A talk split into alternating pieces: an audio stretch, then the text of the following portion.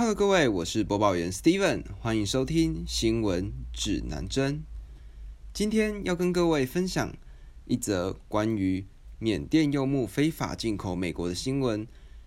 近期，新加坡的一个监管组织，他在报告中提到，在缅甸军方去年从政变中夺取政权后，超过一千七百吨的非法柚木从缅甸出口到美国。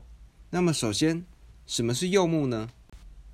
柚木它的原产地包含了缅甸、印尼、泰国、印度等国家，因为它百年不会腐坏以及体积变化小的特性，而具有多样的用途，通常被用在宫殿跟寺庙的建材上。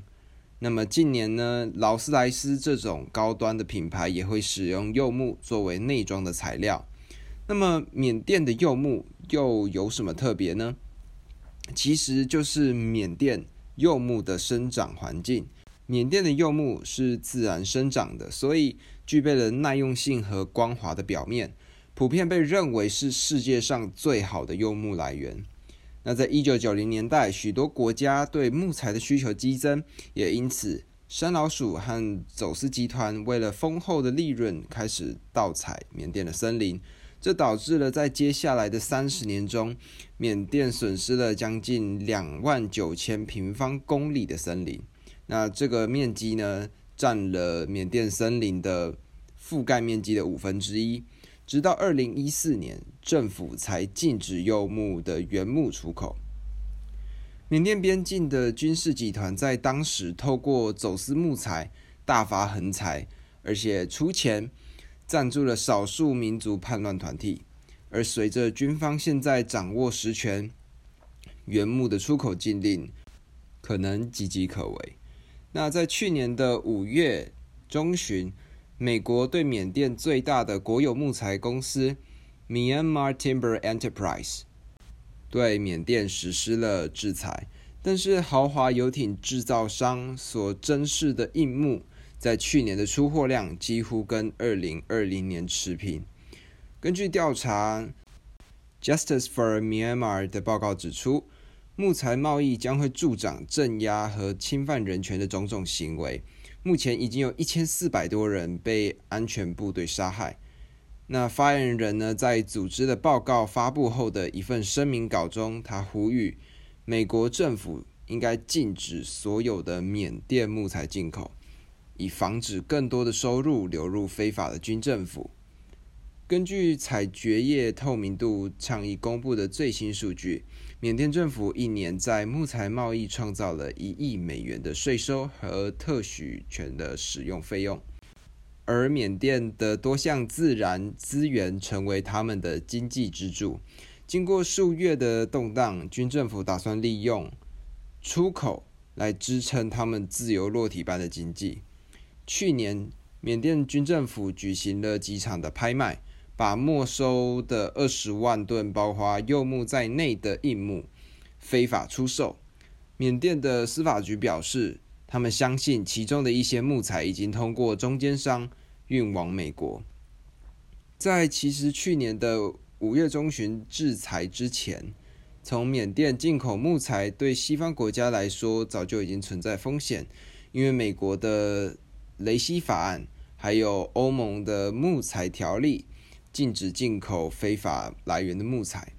美国在去年的四月二十一日将缅甸木材企业列入黑名单，实际上相当于对缅甸木材的禁令，因为这家国有公司是缅甸木材行业的官方票据交换所，经营锯木厂并监督出口。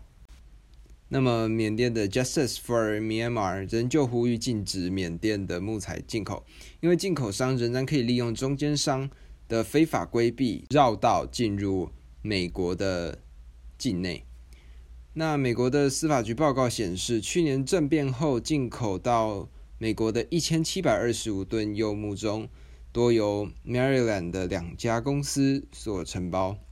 那么这些木材呢，被用作成甲板。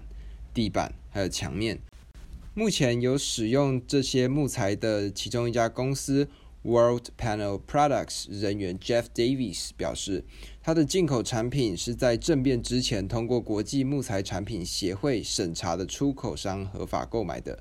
同时，他们也强烈的反对任何侵犯人权的行为。自从政变之后，美国对缅甸的军事集团以及宝石采矿业的公司实施了制裁。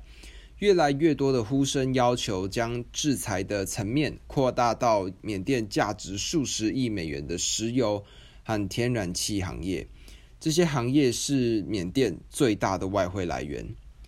那么，负责执行制裁的美国财政部外国资产控制办公室拒绝就 Justice for Myanmar 报告中的柚木调查结果发表任何的评论。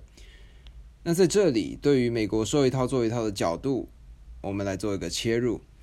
我的认知是这样的，这有一点像赛局理论的概念。